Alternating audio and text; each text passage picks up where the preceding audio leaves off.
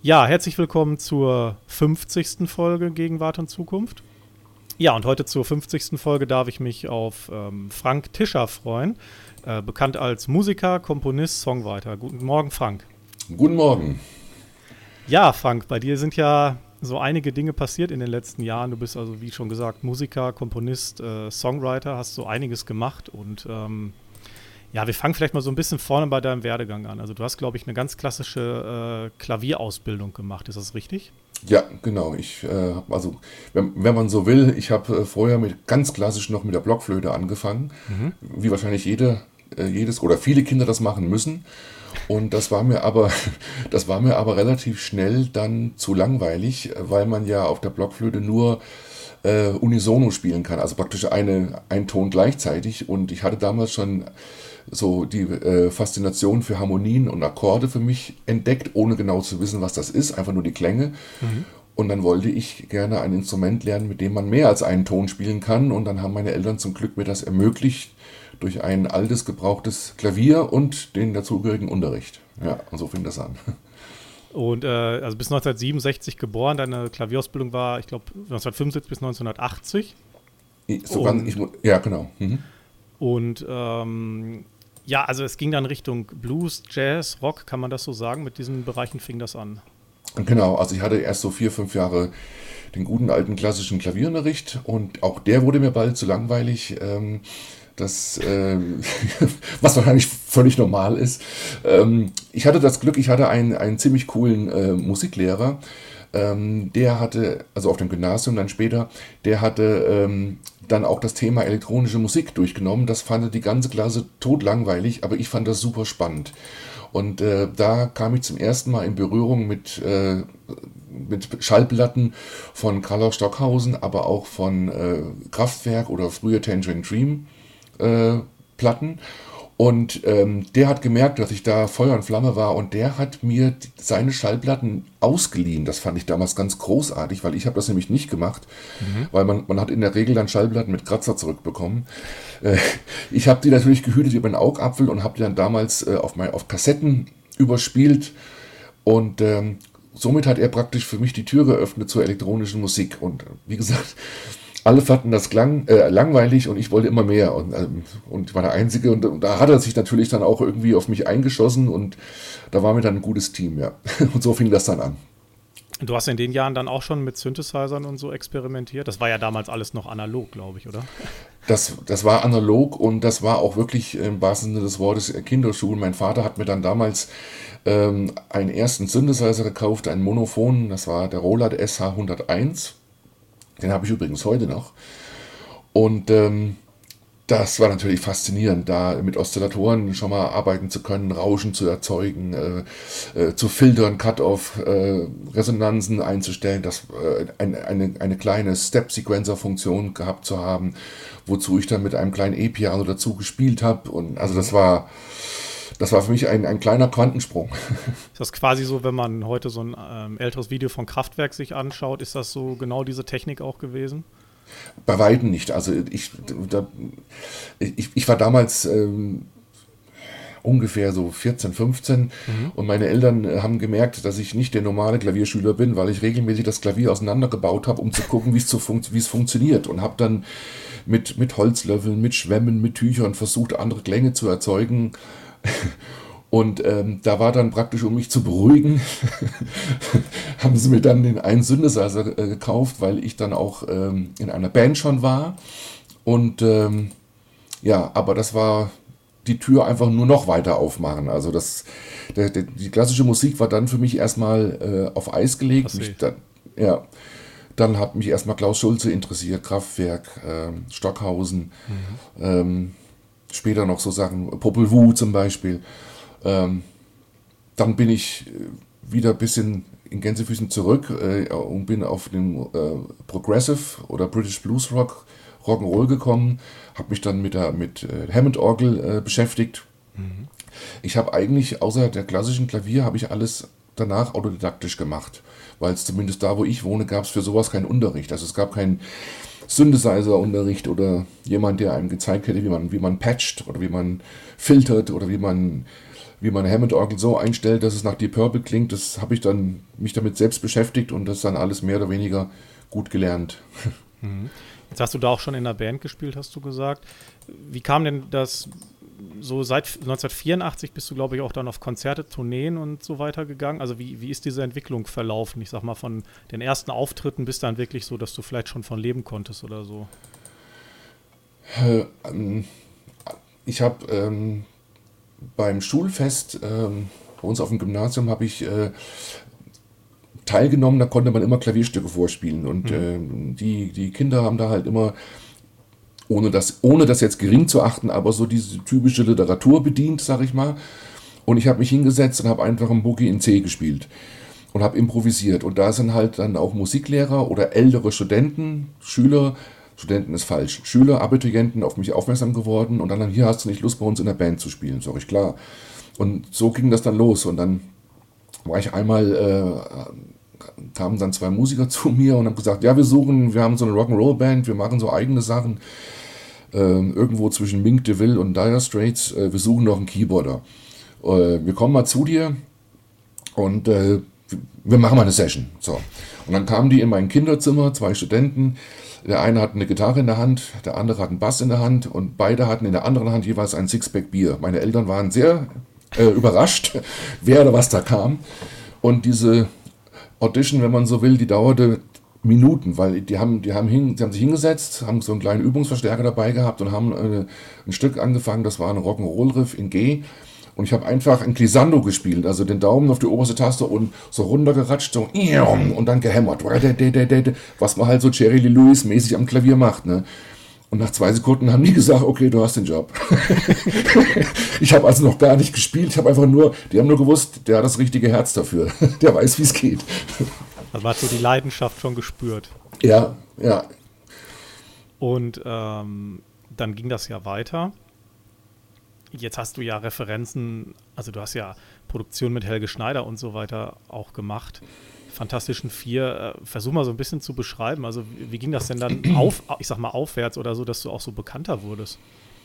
Ähm, tatsächlich äh, auf dem guten alten Weg der des Spielens. Also ich damals gab es ja keine Castingshows, ähm, wo man übers, über, über Medien Aufmerksamkeit hätte auf sich ziehen können, sondern ich habe schlicht und ergreifend einfach immer gespielt. Wann immer es ging, habe ich gespielt. Mhm. Äh, ich bin nach Würzburg gefahren. Damals gab es einen legendären Bluesclub, der hieß Omnibus. Da waren jeden Donnerstagabend waren da äh, Blues Sessions. Da bin ich hingefahren, habe mitgemacht, dann hat mich äh, eine schwarzamerikanische äh, Jazz, Blues, Gospel-Sängerin gehört und hat mich gefragt, hast du Lust in meiner Band zu spielen? Dann war ich dann äh, vier, fünf Jahre Pianist bei Sidney Ellis in Yes Mama Band. Äh, da hat mich dann der Schlagzeuger von Luther Allison gehört. Dann war ich auf einmal bei ihm in, der, in Tommy Harris in Seven Sun. Und ähm, dann hat mich ein, ein Kollege informiert hier, ähm, er ist in der Elvis Presley Show so ein Las Vegas Show, der Pianist ist ausgefallen, kannst du einspringen. Bin ich eingesprungen, der andere kam nie wieder, da hatte ich dann den Job und so, so, so ja, hochgespielt ist übertrieben, weil ich bin ja nicht äh, in dem Sinn äh, so bekannt, ich bin einfach Musiker. Mhm. Aber so in den Musikerkreisen äh, haben mich dann immer wieder mal Leute gehört und äh, und weil du gerade Fanta 4 ansprichst, wir haben, ich habe in Stuttgart ein Konzert gegeben im, im Theater als Pianist und ähm, ich habe einen Kabarettisten begleitet. Und die Freundin vom Kabarettisten war befreundet mit der Freundin vom Andy Y. Und die kamen äh, zur Aufführung und äh, nach dem Konzert im Theater, das war das Forum Theater in Stuttgart, haben wir uns im Foyer getroffen. Und da war wiederum meine Freundin auch dabei. Und da sagt meine Freundin zu ihm, sagte zu ihm, na, machst du auch Musik? Und, und, da, und da fing die Freundin vom Andi Y schon an zu, zu, zu grinsen. Ne? Und der Andi Y, ja, ja, ich mache auch Musik. Und meine Freundin, die, die kennt da ja nichts. Ne? Also wir sind heute verheiratet, damals war es meine Freundin, die kennt ja nichts. Die sagt dann, ja, und kennt man dich so? und ich habe den auch nicht erkannt, weil der war einfach da mit so, mit so alten Klamotten, unrasiert. Also, und du denkst ja nicht, oh, zu meinem Konzert kommt jetzt einer von Fanta 4. Das, das, das denkst du ja nicht. Ne? Nee, nee. Und er so, ja, ja, ach, ja, mich kennen schon Leute. Und dann ging das noch so zwei, dreimal hin und her. Und, dann, und, dann, hat er sich offenbart und wir sind beinahe im Boden versunken vor Scham und die haben sich kaputt gelacht. Und ja, und dann zwei Wochen später war ich bei ihm im Studio in Stuttgart, weil er neben Hip-Hop äh, auch ein großer Freund der klassisch-elektronischen Musik ist. Ich habe ein Modularsystem, ähm, worauf ich stolz bin. Er hat ein Modularsystem, wo man drin wohnen kann. äh, das war natürlich faszinierend und also haben wir dann immer mal wieder mal so zum Spaß Produktionen gemacht. Ähm, jetzt nichts Ernsthaftes im Sinn von äh, Album veröffentlicht, aber einfach, wie man so schön sagt, geschraubt und gemacht und mitgeschnitten, aufgenommen und so so eine konstante ja, Freundschaft ist übertrieben, aber gute Bekanntschaft entstanden und geblieben. Und so ähnlich lief das mit fast allen Leuten, die, deren, deren Weg ich mal kreuzen durfte. Und jetzt, letztes Wochenende, habe ich zum Beispiel mit Inga Rumpf gespielt. Äh, das sieht wohl so aus, als wäre das auch nicht das letzte Mal gewesen so passiert halt. 2014, ich glaube, äh, Black Moss Night, das hast du auch, äh, gemeinsame Tournee, warst du da mit dabei, oder? Ich war, ähm, ich war, ich war der, der, Pianist von Thomas Roth. Thomas Roth ist äh, einer der weltbesten Nickelharper-Spieler. Mhm. Äh, Nickelharper ist ein Instrument aus, aus der Mittelalter-Renaissance ähm, und man könnte es grob beschreiben, ein Mittelding zwischen einer Violine und einer Drehleier. Okay. Also die, die sieht aus wie eine dicke, fette Geige und ähm, hat aber am Hals von der Geige so dünne Holzstäbchen, sprich Tasten. Und damit, also man setzt nicht die Finger auf die Seiten auf, sondern man drückt diese Holzstäbchen und diese Holzstäbchen drücken dann, machen dann die Töne sozusagen. Und man äh, dreht aber nicht an einem Rad wie bei einer Drehleier, sondern spielt das mit einem Geigenbogen. So. Und ähm, der ist wiederum befreundet mit Richie Blackmore und äh, deswegen waren wir bei zwei, drei Tourneen von Blackmore's Night die Vorgruppe. Wow, okay. Aber das ist ja diese ganze Künstlerszene, also du bist praktisch freier Künstler bis heute, machst aber auch Studioproduktionen noch, also man verdient sich praktisch durch die Auftritte sein Geld, hat aber auch noch, äh, wie bei dir jetzt, das Studio dabei und du machst, glaube ich, auch noch ähm, äh, Klavierunterricht, stimmt das? Genau, ich habe ich hab bis 2006 habe ich äh, vier Tage die Woche Unterricht gegeben. Ähm, danach hatte ich die Gelegenheit, bei Miller Anderson einzusteigen. Mhm. Ähm, oh, warte mal ganz kurz. Ein, eine Sekunde. Hallo, ich, ich bin gerade in einem Zoom-Meeting. Kann ich zurückrufen, bitte? Ah, alles klar, danke. So, sorry. Alles gut. ähm, und da habe ich einen Unterricht, äh, da stand ich vor der Wahl, entweder ich sage, ich äh, mache da jetzt mit, ähm, dann muss ich aber ins kalte Wasser springen, was diese finanzielle Sicherheit einer Musikschule angeht und hängt das an Nagel oder ich werde mich mein Leben lang ärgern, dass ich nicht mitgegangen bin. Ja. Und dann habe ich dann 2006 den Unterricht an Nagel gehangen und habe dann äh, von, von da an wirklich nichts anderes gemacht, als von, von Gagen zu leben und von Studioproduktionen. Mhm. Und das hat dann natürlich Corona alles zunichte gemacht. Und deswegen unterrichte ich jetzt wieder, aber nur einen Tag, nur einen Montag, weil der Montag, da hat man am seltensten Konzerte.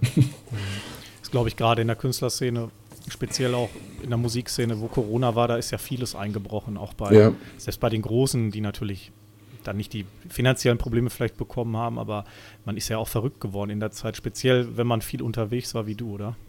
Ja, also ich hatte 2019 hatte ich wirklich ein, ein, ein, ein fantastisches Jahr, muss ich ganz einfach sagen. Mhm weil ähm, das war 50 Jahre Woodstock und Miller Anderson hat, äh, war ja der Sänger, der Songwriter, der Gitarrist und ähm, der, ja, der Sänger, die Stimme sozusagen von der Keith Hartley Band. Und die Keith Hartley Band, die hat ja 1969 in Woodstock gespielt. Die war damals eine der äh, hoch angesehensten Bands äh, auf der Welt. Ähm, die hatten nur einen blöden Manager, der hat äh, jeder vom oder fast jeder vom Woodstock Festival wurde gefilmt.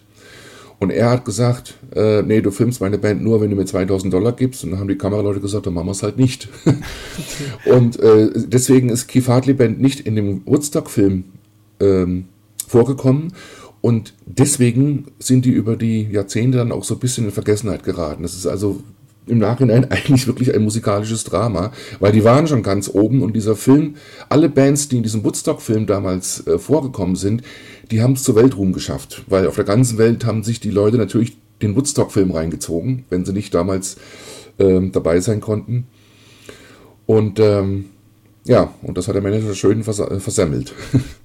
Ah, du bist jetzt heute auch froh, dass die Corona-Zeit vorbei ist und dass es wieder losgeht. Also, ah, spür, genau. also spürt, ja. spürt man das jetzt aktuell auch wieder, dass das wieder, ich sag mal, Leben in diese ganze Szene kommt?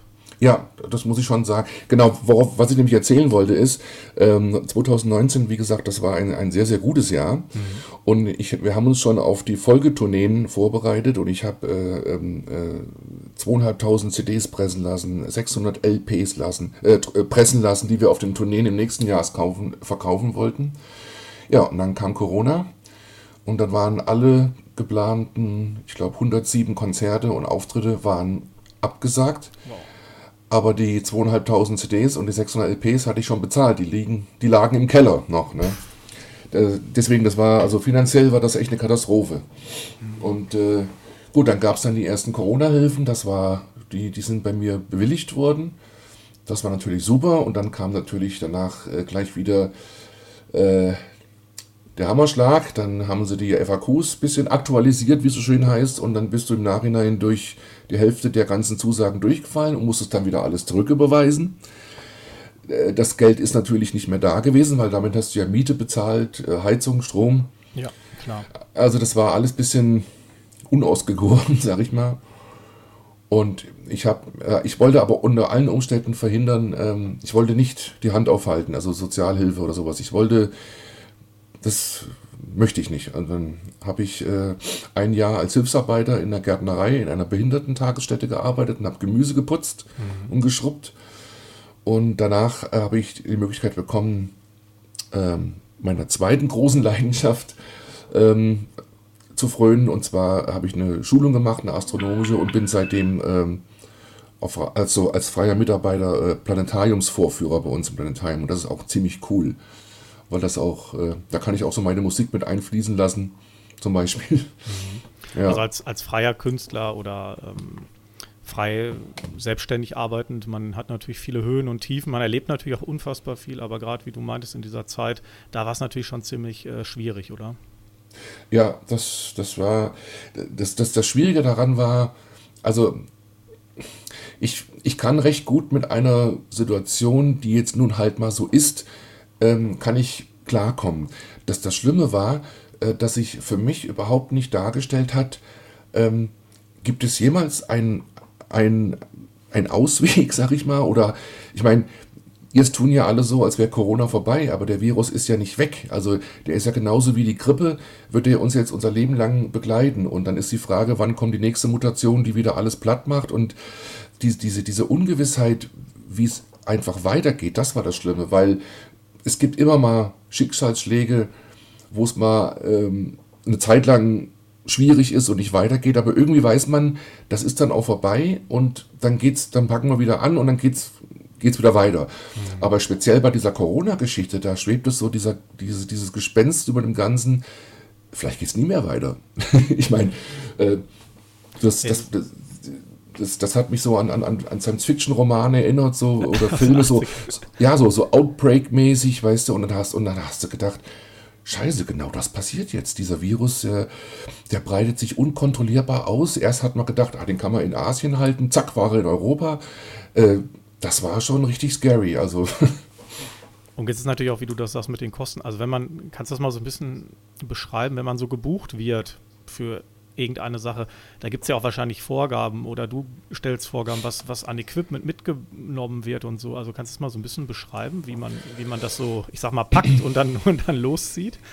Also in der Regel ist es so, dass ich als, als Studio- oder Tournee-Keyboarder äh, gebucht werde. Mhm. Und ähm, ich werde dann bereits schon für das gebucht, ähm, also ich, was ich ähm, für was die mich gehört haben. Das heißt, ich muss da nicht irgendwie jetzt für eine Tournee Instrumentarium zusammenstellen und dazu kaufen, sondern ähm, ich packe da meine Orgel ein, mein E-Piano und das reicht in der Regel, mhm. wenn, ich, wenn ich gebucht werde. Also so für Spencer Davis Group damals oder für jetzt Hamburg Blues Band, Inga Rumpf, äh, Kol ähm, nicht Kolosseum, Chris Farlow.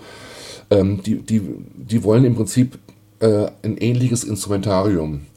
Ja, dann packe ich da meinen Rucksack, schmeiß die Orgel rein, das E-Piano ins Auto, äh, noch einen Kabelrucksack und das war es in der Regel. Dann trifft man sich an einem vereinbarten Punkt, leitet alles um in den Tourbus und dann geht's los. Und dann geht's los, okay. Ja. Und wenn ich jetzt als, als, als Solokünstler oder mit meiner eigenen Band gebucht werde, dann ist es natürlich etwas umfangreicher, weil ich nämlich dann noch Synthesizer mitnehme, Modularsystem, Moog-Kram und sowas. Das ist dann schon ziemlich aufwendig. Hm. Aber ansonsten ist man da recht flexibel.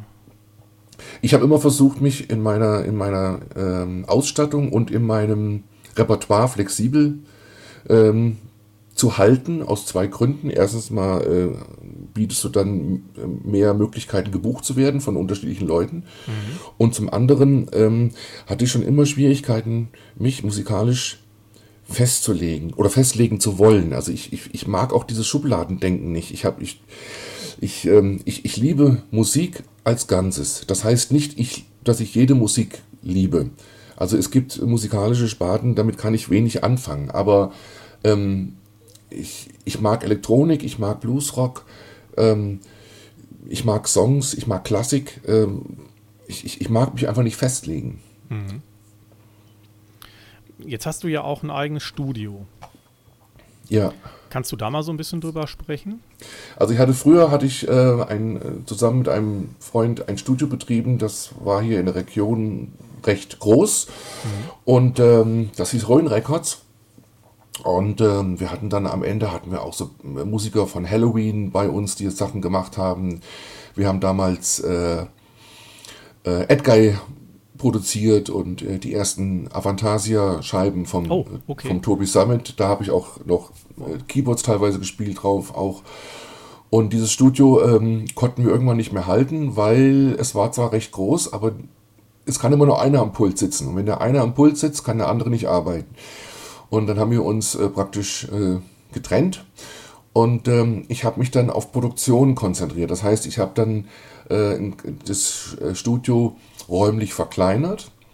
Und wenn ich jetzt äh, Bandanfragen habe und äh, die wollen Schlagzeug aufnehmen, dann suchen wir uns gezielt eine Location aus, wo das Schlagzeug aufgenommen wird. Oder vielleicht auch bei, deren, bei, bei denen im Proberaum. Mhm. Weil, weil durch die digitale Technik, äh, früher haben wir noch eine Foster-Expand-Maschine mit, oder zwei Stück mitgeschleppt, A16 Kanäle, äh, eine Soundcraft-Konsole. Heute nimmst du einen Laptop mit, ein Interface und äh, das war ein paar, paar gute Mikrofone und dann kannst du schon ziemlich viel machen. Sodass ich dann in meinem Studio zu Hause eigentlich äh, in Gänsefüßchen nur produziere, mische Master oder halt äh, ähm, Keyboard, Pianos einspiel, so Sachen. Oder, oder mal einen Gitarristen, der was einspielt. Aber dieses, dieses klassische Tonstudio von früher, wo, wo ganze Bands drin stehen und live einspielen, das habe ich nicht mehr. Das ist auch in der heutigen Zeit sehr, sehr schwer zu halten. Ja, schwer, schwer, zu betreiben heutzutage. Ja. Hm. Das ist ja leider, ähm, gerade was, was die elektronische Musik ein, angeht, ist es, ähm, öffnen sich dafür äh, Türen von Menschen, die jetzt sich nicht unbedingt durch große Musikalität äh, auszeichnen, sondern einfach das nötige Kleingeld haben, sich Geräte zu kaufen, die schon sehr viel von alleine können. mhm. diese, diese Instrumente. Das ist halt, ja, wenn jetzt noch die ganze KI dazukommt ähm, und der Mensch äh, dem gleichgültig gegenübersteht, ähm, kann das für die kreative äh, Gruppe von Menschen sehr, sehr schwierig werden. Fotografen, Maler, Musiker. Ähm, weil ich glaube, dass das Hauptproblem ist noch nicht mal die, das, das, das, das Technische, die KI, sondern das Hauptproblem ist diese Gleichgültigkeit der Menschen, die sagen, ja, ich, ich brauche mir kein Gemälde angucken, ich, ich lade mir ein Foto runter aus dem Internet, das ist auch schön. Oder ich, ich, ich muss nicht zum Konzert gehen, ich, ich, ich äh, streame das auf ein, auf ein iPad, wie, so, nur als Beispiel. Diese Gleichgültigkeit, das ist, das finde ich eigentlich viel gefährlicher als die technische Entwicklung. Aber auf der anderen Seite, wenn du so live unterwegs bist jetzt, also ich meine, die Leute freuen sich doch auch wieder, dass, dass die Künstler wieder, ich sag mal, da sind nach der langen, nach den fast drei Jahren, wo nichts ging, oder? Auf jeden Fall. Ich muss aber auch dazu sagen, dass mein Publikum jetzt nicht unbedingt das Jungvolk ist, mhm. sondern äh, mein Publikum, würde ich sagen, ist so ab 30 aufwärts, was ich gut finde, mhm. weil ähm, die noch äh, einen anderen Bezug und eine andere Lust an Musikerlebnissen haben. Mhm. Ähm, also ich finde das zum Beispiel, die, diese Mentalität finde ich ganz schlimm. Äh, mein Sohn gehört dazu. der, äh, wenn der Musik hört, dann heißt das, der hat auf dem Laptop äh, 2000 Titel, die er sich alle eine Sekunde lang, es ist übertrieben, 10 Sekunden anhört und dann äh, skippt er weiter und einfach ähm, nicht mehr die Zeit zu haben und die Muse zu haben, sich mal ein 3-Minuten-Stück oder vielleicht mal ein 6-Minuten-Stück von vorne bis hinten anzuhören. Das finde ich schlimm. Das hat auch was mit, mit einer gewissen Gleichgültigkeit zu tun. Das ist, weil es, ich will es nicht mit Respekt gegenüber dem Urheber anfangen, dass man sich ein Stück bis zu Ende anhört, aber ich, ich finde das irgendwie, weiß nicht. Mal so ein ganzes Album durchhören. ja, das ist, das, das ist ja schon dann die Königsklasse, zu sagen, ich, ich, ich höre mir nicht nur ein Best-of an, sondern ich höre mir mal ein Studioalbum an, das die Band äh, äh, so konzipiert hat, die Stücke in dieser Reihenfolge ausgewählt hat, weil das wird alles ähm, über den Haufen geworfen. Es, es, geht ja nicht nur darum, was da für Stücke drauf sind, sondern in welcher Reihenfolge. Zum Beispiel, äh, wie sind die Tonarten ausgewählt? Wie wirkt das zweite Stück, nachdem es auf das erste folgt? Das dritte auf das zweite? Oder ich bin zum Beispiel immer noch ein großer Freund von Schallplatten.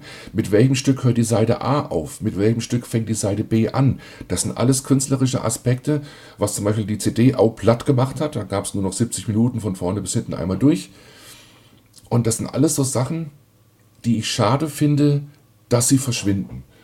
Und ähm, bei einer Altersgruppe von, ich sage jetzt mal, das ist jetzt sehr pauschal, aber ich sage das einfach mal von 30, 40 aufwärts, da gibt es noch ein, äh, oftmals äh, einen Sinn dafür, weil die wahrscheinlich auch das noch so kindheitserinnerungsmäßig so aufgewachsen sind. Mhm. Dass der Vater eben Schallplatte aufgelegt hat oder eine Kassette gehört. Wobei die Schallplatte ja auch wiederkommt, oder? Es ist ja ein Revival. Äh ich glaube, angeblich hat die Schallplatte dieses Jahr in den Verkaufszahlen in den USA sogar die CD getoppt. Mhm. Was aber jetzt nicht wirklich äh, eine große Kunst ist, weil der Tonträgerverkauf im Allgemeinen sehr gesunken ist, weil sie halt alle nur noch streamen. Ja, aber dass am Ende vielleicht jetzt streamen und tatsächlich die Vinyl bleibt, das ist ja eigentlich genial. ja, ja. Nee, es ist ja auch, es ist ja auch Quatsch, das, das Streamen zu verteufeln. Nur ähm, es geht meiner Meinung nach einher mit einer gewissen, soll ich sagen, es, es, es geht was verloren, meiner Meinung nach. Also wenn man, wenn man alles jederzeit umsonst aus dem Internet haben kann und das sich dann gar nicht mehr damit beschäftigen kann und möchte, sondern einfach mal reingehört und das nächste und das nächste und das nächste, geht einfach was verloren. Aber denkst du, das ist nur so ein Vinyl-Hype im Moment oder glaubst du, das bleibt bestehen? Weil ich sag mal, im Hip-Hop-Bereich gibt es wieder Vinyls, im Rock-Bereich, im, im Metal-Bereich, im Jazz-Bereich, Fusion, äh, elektronische Musik. Alle pressen ja im Prinzip, auch wenn ein Album rauskommt, mal eben noch, ja, weiß ich nicht, farbliche äh, Platten, Sonderauflagen, schwarze, normale äh, LPs. Also es ist ja, es ist ja eigentlich ein recht belebter Markt im Moment. Ja, also die LP war ja nie ganz weg. Die, mhm. LP, die LP ist ja damals äh, vor allen Dingen durch das Auftauchen der CD sehr in, ins Hintertreffen geraten, weil man die CD so kommuniziert hat, das ist äh, das Nonplusultra des, des Klanggenusses. Und das ist es, ist es nicht. Nee. Das ist Aber damals hat man das geglaubt, das erschien auch alles logisch. Äh, digital, das kann ich kratzen, das kann ich rauschen, das kann ich knistern. Das erschien alles logisch. Aber man hat irgendwann festgestellt, ähm, dass Musikhören mehr ist als äh, die Abwesenheit von Rauschen und Knistern zu genießen. Ähm, zum Beispiel ist, äh, es gab damals, ich weiß jetzt nicht genau wann, ich glaube in den 90ern, da hat äh, Tom Petty und auch Prince äh, CD, also äh, Alben veröffentlicht, wo im Nachhinein künstlich ein digitales Rauschen dazugemischt wurde, weil sie gemerkt haben, ohne Rauschen klingt es steril. Mhm. Und äh, es gab dann in, in, in der Studiotechnik gab es dann äh, erste einfache Softwares oder, oder auch Hardware-Geräte, die äh, in einem digitalen Studio ein, ein digitales Rauschen, also ein analoges Rauschen digitalisiert, dazugefahren hat, damit es wieder in Gänsefüßchen menschlicher klingt. Okay. Ja, und dann habe ich mich einfach gefragt, ja, warum warum lässt man es da nicht analog und lässt die Schallplatte einfach? und ich glaube, das ist auch letzten Endes der Grund, warum die CD dann irgendwann wieder zurück ähm, gerutscht ist und die Platte, ich, ich glaube nicht, dass die Platte jetzt irgendwie einen Hype hatte und in zwei Jahren ist sie wieder rum. Ich glaube, die, wird, die Platte wird immer bleiben. Mhm. Mal mehr, mal weniger. So einfach ist tatsächlich konstant, wird wahrscheinlich nie verschwinden komplett. Ja, weil also mein, da streiten sich die Geister. Ich gehöre zu der Fraktion, die sagt, äh, Platte klingt besser und zwar aus einem ganz einfachen Grund. Ähm, das, das Hören funktioniert ja über, über Schallwellen und Wellen, wenn man die sich, wenn man diese äh, optisch sieht, äh, sieht man ja, dass es Kurven sind. Und äh, das kann digital nicht. Da geht, digital kann nur 0 und 1. Und da wird jede Kurve praktisch zu einem Vieleck umgerechnet, äh, damit die Kurve in etwa dargestellt werden kann. Und dabei geht einfach was verloren. Eine CD klingt mit Sicherheit die, die kann tiefere Frequenzen äh, kommunizieren als eine Schallplatte, denke ich mal, oder auch höher. Nur das menschliche Ohr ist da ja eh eingeschränkt. Äh, also tiefer als, ich glaube, 30, 20 Hertz kann man höchstens noch im Magen spüren. Eine Platte klingt einfach wärmer, einfach schöner, Echter. angenehmer. Ja. ja. Und wenn man bei Digitaltechnik noch mit DSPs arbeitet, dann nimmt man ja im Prinzip noch mehr Dynamik und Leben aus dem Ganzen raus. Genau. Und, und, mit, dieser CD äh, oder mit der Digitalisierung der Musik kam auch dieser, dieser Wahn auf. Äh, oh, das muss noch viel, viel mehr Höhen, viel mehr brillanter und äh, nochmal 12 Kilo anheben und nochmal 20 Kilo dazu und, und, und, und, aber das ist es nicht. Das ist es nicht. Der gute alte Loudness War, wo die CDs rauskamen. Ja. Jeder noch mal ein bisschen lauter werden auf der nächsten Platte, damit der Ja gehört wird. Ja, genau. ja, sehr, sehr spannend. Wir sind ja schon sehr tiefgreifend so im, im, technischen Bereich oder im philosophischen Bereich zwischen Platte und digital. Ähm, aber du hattest eben Avantasia erwähnt. Das sind ja auch Produktionen beispielsweise, wo du teilweise Lieder hast, wo du 14 Minuten hören musst, in Anführungsstrichen musst wo du das meintest, da muss, also da, da, da, sollte man sich ja wirklich auch die Zeit nehmen, das Ganze durchzuhören, weil es ist ja ein, ein Gesamtkunstwerk, so ein, ein Album zum Beispiel Avantasia. Und wer hört sich heute als 19-, 20-Jähriger so ein 14-Minuten-Stück an? Ja, geschweige denn das ganze Album. Also ja. gerade gerade Avantasia ist ja ein Konzeptalbum, das erzählt ja eine Geschichte. Mhm. Äh, also wenn du, wenn du Avantasia jetzt nicht nur musikalisch hören willst, sondern auch inhaltlich, musst du die einfach wie ein Buch von vorne nach hinten durch, sonst sonst kapierst du die Geschichte nicht. Mhm. So, so wie früher alte Pink Floyd-Platten oder sowas. Also so Konzeptalben bin ich ein großer Fan von. Aber ja, vielleicht kann man es ja doch auch an die jüngeren Leute so ein bisschen rantragen. Äh, da ja die Platte wiederkommt und äh, ich meine, du hast ja, machst ja auch den, den ähm, Klavierunterricht und du triffst ja auch Leute. Vielleicht ist es ja auch, gibt es ja auch Möglichkeiten, dass man jüngere Leute dafür wieder begeistern kann. Bestimmt, aber es wird nie wieder diesen Stellenwert haben. Das glaube ich nicht. Dazu ist die Welt zu, zu sehr vorangeschritten. Mhm. Äh, vorangeschritten muss jetzt nicht äh, zwangsläufig positiv sein. Ja. aber, aber ich habe mir jetzt selber einen Wunsch erfüllt. Ähm, ich habe mein, ich habe äh, das letzte Album, was ich gemacht habe ähm, mit meiner Band. Ähm, das ist äh, also ein Schlagzeuger und einen elektronischen Violinisten. Das habe ich tatsächlich auch auf Vinyl rausgebracht, einfach weil die Schallplatte für mich äh, so einen hohen Stellenwert hat und ich wollte einfach auch mal ein Album äh, auf Vinyl gerne veröffentlicht haben äh, und habe die Wirtschaftlichkeit völlig hinten angestellt, habe daraufhin gespart und habe es veröffentlicht und bin stolz drauf.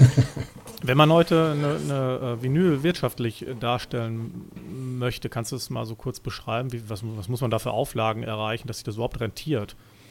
Also es gibt Presswerke, oder fangen wir mal erstmal damit an, ist es überhaupt schwierig, ein Press oder bis, letztes Jahr war es noch schwierig, ein Presswerk zu finden, was äh, eine Lieferzeit äh, unter sechs Monate hat. Ich habe teilweise, haben sie gesagt, ein Jahr, ähm, weil so viele Presswerke äh, bankrott gegangen sind, dass sich die wenigen, die es noch gibt, alle die Aufträge teilen müssen. Und die sind heillos überfordert, äh, weil immer mehr Leute wieder Vinyl haben wollen. Mhm. Ähm, so, dann haben die angefangen und haben gesagt, ja, man kann schon ab 100 Stück äh, pressen lassen, nur da hat man einen Stückpreis von, äh, ich glaube, 18, 19 Euro. Ähm, wie willst du die verkaufen? Also ich, das, äh, das, da kann man kaum, also wenn du nicht die ganze Auflage verkaufst, kannst du kaum irgendwie die Kosten wieder einspielen sozusagen. Ja. Deswegen habe ich jetzt in meinem Fall habe ich eine 300er Auflage gemacht, reduziert sich ähm, der Stückpreis schon merklich. Natürlich steigt auch der Gesamtpreis, aber das steht jetzt nicht im Verhältnis zu den 300.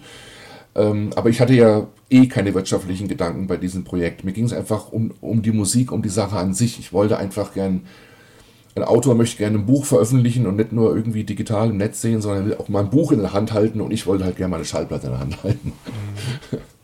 Das heißt, die hast du selbst abgemischt, angehört über Abhörmonitore, wie auch immer. Also das hast du also von, von, von Anfang an hast du es selber äh, so gemacht, wie du das äh, wolltest. Genau, ich habe also äh, Keyboards äh, nacheinander eingespielt, Orchester äh, eingespielt über natürlich äh, ähm, digital, weil ich kein Orchester mehr leisten kann, die das einspielt, aber ähm, ohne angeben zu wollen, das Orchester klingt schon sehr authentisch.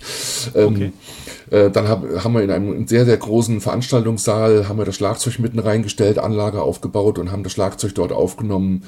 Und äh, der Violinist, der kommt aus Stuttgart, der äh, Klaus Marquardt heißt, der spielt bei John Lord, hat er früher gespielt von Deep Purple, bei dieser Orchestertour oder äh, ist ein Musical-Violinist.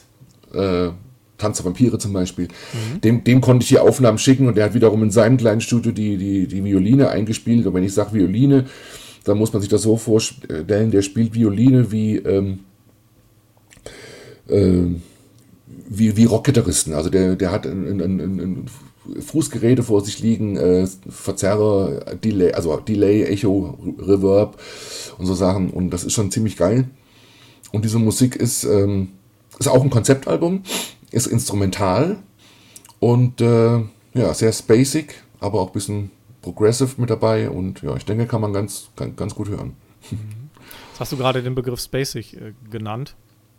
Komm mal vielleicht mal auf deinen, ja, ich weiß nicht, ob es ein Steckenpferd oder ein Hobby ist, aber es gibt ja diese Radom-Wasserkuppe in Poppenhausen da hast du, glaube ich, eine Art, ja, das müsstest du jetzt mal erklären, eine Surround 12.0 Anlage in einer riesigen Kuppel installiert. Ist das so richtig?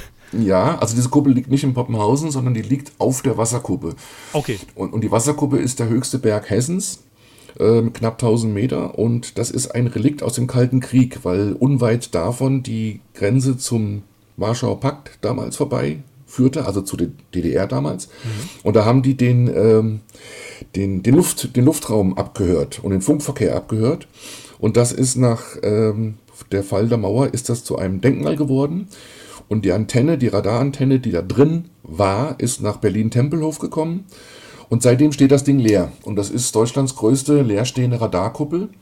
Und die hat mich natürlich gleich fasziniert. Und ich hatte die Gelegenheit bekommen, ähm, mal 2007 äh, mich dort mal eine Woche lang sozusagen einzuschließen. Ich habe mein Studio hochgekarrt ähm, und habe einfach mal die Akustik studiert und gelernt äh, mhm. und ja die, die, die Kuppel gelernt, weil man muss sich das so vorstellen, diese Akustik ist mit nichts zu vergleichen. Sie übertrifft jeden Gasometer, jede Kirche, jede Höhle, jede Kathedrale, okay.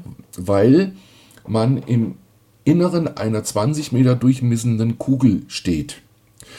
Und alles, was da drin klanglich passiert, reflektiert 360 Grad um dich herum. Das bedeutet, du, der Zuhörer befindet sich im Zentrum der Musik, weil, weil die Musik kommt dann nicht aus einer Richtung, wo die Lautsprecher stehen, sondern von überall um dich herum. Ja. Und das hat mich fasziniert. Und ähm, dann gibt es noch äh, einen zweiten äh, Aspekt. Äh, diese, diese, diese Kuppel, diese Radarkuppel sieht aus wie ein riesengroßer Golfball weil die aus Fünfecken bestehen. Mhm. Äh, das wurde nach dem Krieg extra äh, angefertigt, äh, dieses, dieses Konzept, Kuppeln aus Fünfecken zu machen, warum auch immer, wahrscheinlich wegen der Stabilität. Und überall, wo diese Kuppeln aneinander stoßen, diese Ecken, diese fünf Ecken, ähm, ist Platz gelassen worden, damit die sich bei Temperaturschwankungen bewegen können. Ausdehnen können, okay. Genau. Und dieser Platz ist mit durchsichtigen, glasartigen Silikon abgedichtet. Mhm. Und wenn ich dann da drin spiele, mache ich das Licht aus und dann, und dann dringt das Tageslicht um dich herum aus Hunderten, Tausenden von Lichtpunkten und du denkst, du sitzt mitten im Universum. Wow. Und, jetzt, und jetzt schließt sich der Kreis wieder zu meinem Musiklehrer damals mit 15, Klaus Schulze, Tangerine Dream, Kraftwerk. Und da drin mache ich meine elektronische Musik. Äh, und das ist wirklich, das ist mir nicht zu vergleichen. Das ist völlig abgefahren. Das, das heißt, das heißt du, du hast da auch immer fest äh, installiertes Equipment stehen? Genau, ich habe angefangen mit, mit ganz normalen äh, äh, Stereoanlagen, also zwei, zwei, keine Stereoanlage, sondern mit einer ganz normalen PA halt, zwei mhm. Boxen, links, rechts.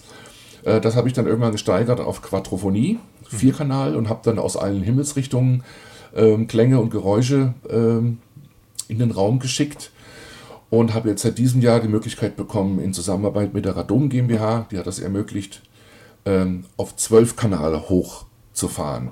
Und jetzt kann ich in der Kuppel ähm, horizontal akustisch Kreise beschreiben. Das, äh, das hat mich, ich, ich, war vor ein paar Jahren, war ich äh, kurz bevor das WDR-Studio von Carlos Stockhausen in Köln geschlossen hatte, durfte ich, also durfte man noch mal rein, man konnte sich an, ähm, anmelden und da war ich drin und da habe ich das gehört, er hat an der Decke, hat Herr Stockhausen damals, ich glaube 16 oder 24 große Lautsprecher aufgehangen und hat da drin dann sogenannte Würmer im Kreis fliegen lassen. Äh, Würmer nannte der äh, praktisch Signaltöne, die so, yeah, yeah, ne? okay. so links, rechts und das hat er halt aber im Kreis gemacht und da das, das ist, bin ich ja völlig ausgeflippt, das ist ja großartig. Völlig, völlig abgefahren. Genau und das, und das mache ich jetzt in dieser Radarkuppel. Ähm, ich habe dann ein Stück zum Beispiel, da sitzen die Leute akustisch mitten in einem Uhrwerk. Also zum Beispiel der Sekundenzeiger wandert um sie herum. Mhm. Oder, ich, oder ich lasse eine Boeing 747 akustisch da durchfliegen und äh, spiele dazu Space-Sachen und Klavier und Beats. Und, ja, und das ist wirklich. Allein schon, allein schon diese Kuppel an sich, diese Akustik da drin ist schon Wahnsinn. Und die Möglichkeit haben, da drin so arbeiten zu dürfen, ist wirklich was ganz, ganz Tolles, wofür ich auch sehr dankbar bin. Und ich kann wirklich nur jedem mal empfehlen, sich das mal anzuhören. Das heißt, da gibt es auch eine Internetseite, die werde ich verlinken. Äh, da stehen auch die Termine, wann du da bist, oder? Genau, ich mache das jedes Jahr von Mai bis äh, Oktober, Ende September mache ich an einem Sonntag zwei Konzerte um 15 Uhr im Dunkeln und um 16 Uhr 12.0 Surround. Tagsüber deswegen, damit einfach dieser Tageslichteffekt durch die Lichtpunkte zum Tragen kommt. Hm. Äh, diese, dieser, wie, wie, man sagt, der Sternenhimmel. Ähm, ja. Diese, diese Lautsprecher ähm, erzeugen die auch tiefe Bässe oder, oder wie verhält sich das in diesem Raum dann? Nee, äh, man muss, äh, die, die, die erzeugen keine tiefen Bässe, das sind eher, ähm, ähm ich würde mal sagen, die hören so bei ich habe es nie gemessen, aber ich würde mal sagen, die hören so bei 150, 100 Hertz hören die auf. Mhm. Die featuren viele, äh, viele obere Mitten und Höhen. Äh, das ist aber so gewollt, weil ja. äh, wenn man, in, man kann in, innerhalb dieser Kuppel nicht mit Frequenzen normal arbeiten, weil die sich überschlagen. Und mhm. gerade und gerade mit, mit Bässen muss man sehr sensibel umgehen. Ähm, deswegen habe ich, ich habe einen Subwoofer stehen, den ich nur minimal dazu fahre aber dieses minimale Dazufahren hat so äh, hat eine so große Wirkung im Sound, dass es gewaltig. Es ist gewaltig. Also man denkt, das ist viel zu wenig und dann geht man in die Mitte vom Raum und denkt, wow, klingt das fett. Weil, weil, weil diese, diese, die Musik, der, der Schall reflektiert halt von überall und bricht sich natürlich auch teilweise zwei, dreimal. Ja. Ähm, sodass wenn man ein bisschen Bass dazu fährt, ist im Inneren auf einmal mehr als genug. Also man, muss da, sehr, man muss da sehr vorsichtig arbeiten. Das heißt, es ist auch akustisch nichts gemacht, also keine Absorber oder Diffusoren, sondern der, also diese Kuppel an sich, die diffusiert einfach in sich und du hast auch nichts mehr dran verändert. Ich habe nichts mehr dran verändert. Das Einzige, was ich, äh, was ich äh, benutze, ist ein, äh, aber das ist abhängig von, von dem Stück, äh, ein, ein Delay. Ähm, also, dass ich zum Beispiel, wenn, wenn ich so ein Pink Floyd-artiges Stück spiele und mache mit dem Moog ein Solo drüber, dass, dann will ich dann sowas haben wie so.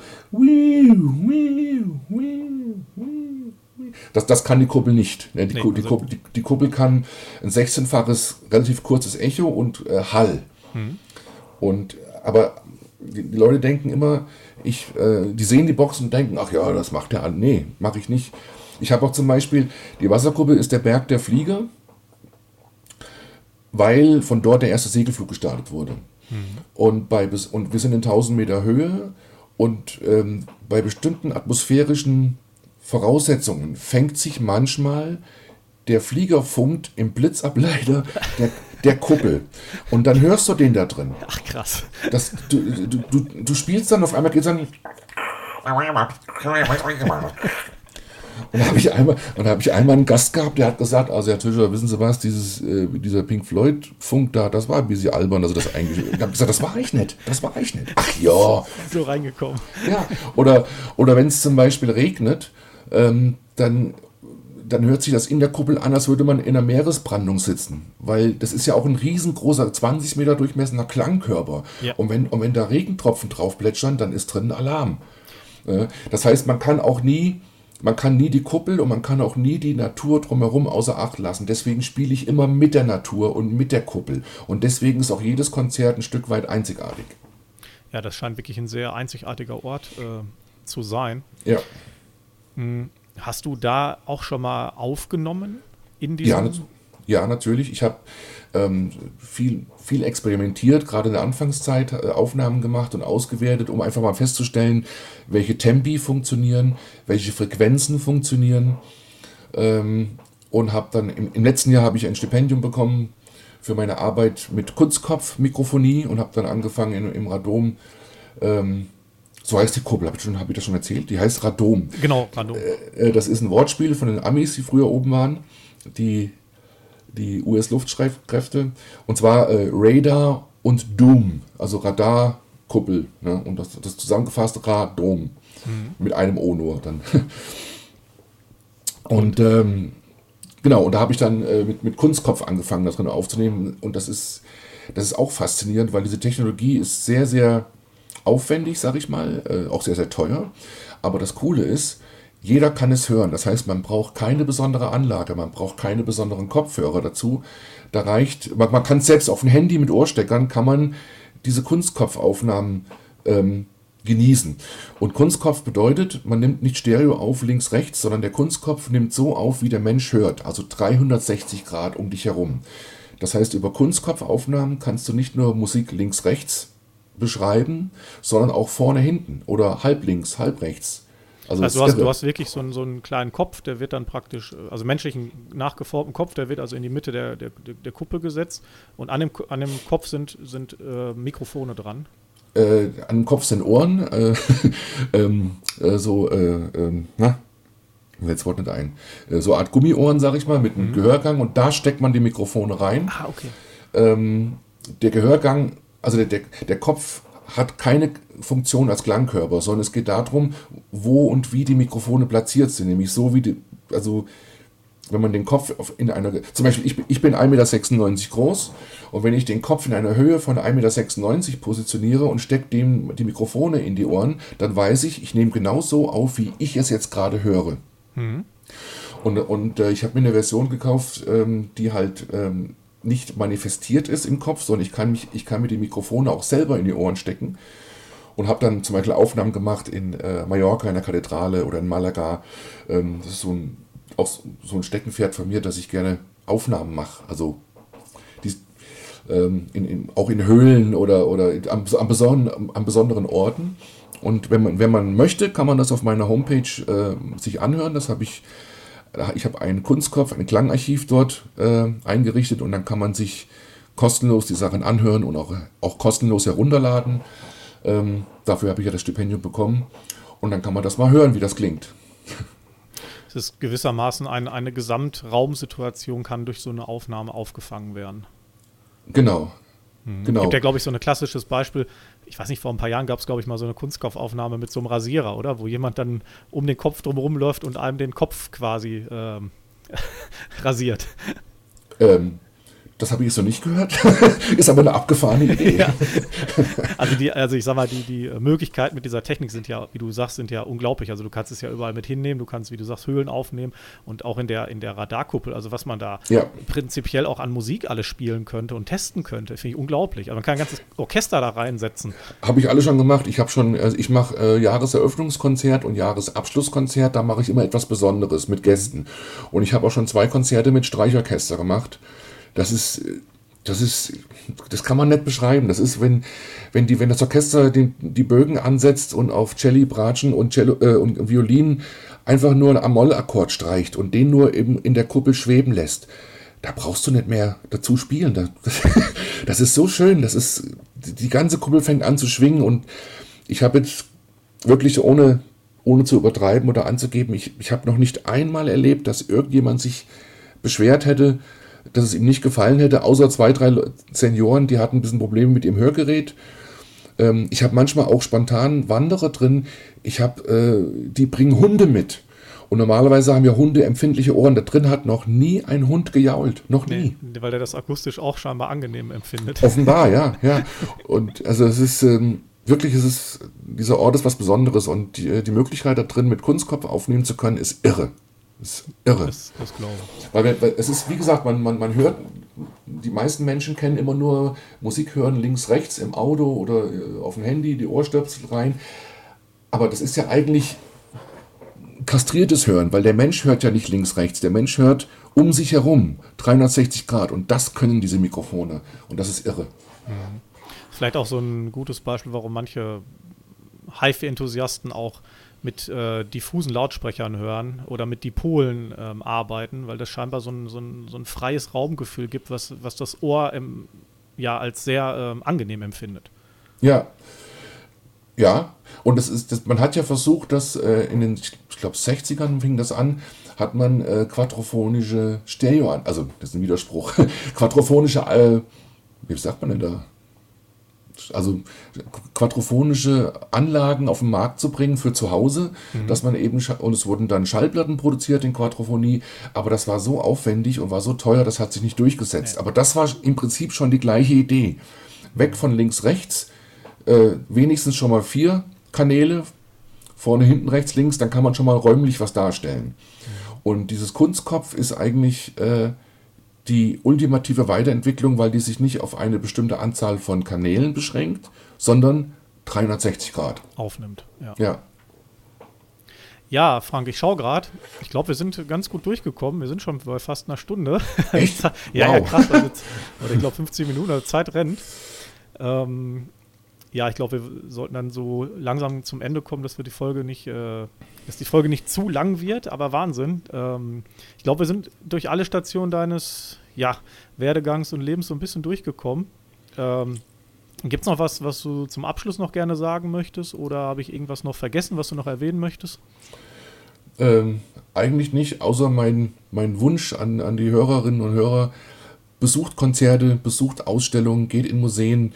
Nichts ist ähm, so gut wie das Original. Ich meine damit äh, ähm, diese, diese Streaming-Mentalität, die sich in der Corona-Zeit äh, äh, einen Weg gebahnt hat, was ja, was ja auch nicht anders ging, ist ja verständlich.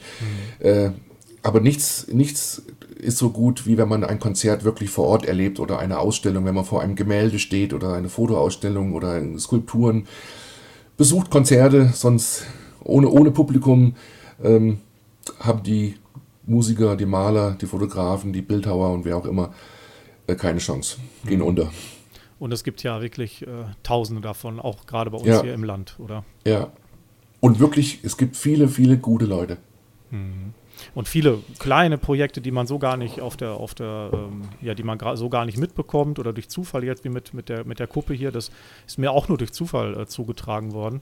Also, wie du schon sagst, man muss einfach mal rausgehen und, und schauen. Es gibt sehr viel zu entdecken. Ja, genau. Ja, Frank, dann ähm, bedanke ich mich. Hat Spaß gemacht, die Folge. Ähm, ja, sehr gerne, dir, mir auch, ja. Dann wünsche ich dir schon mal ähm, alles Gute. Bin gespannt, wie das so bei den Hörern und Hörerinnen ankommt. Ja, und würde sagen, Dankeschön und bis bald. Ich danke auch. Bis dann. Tschüss.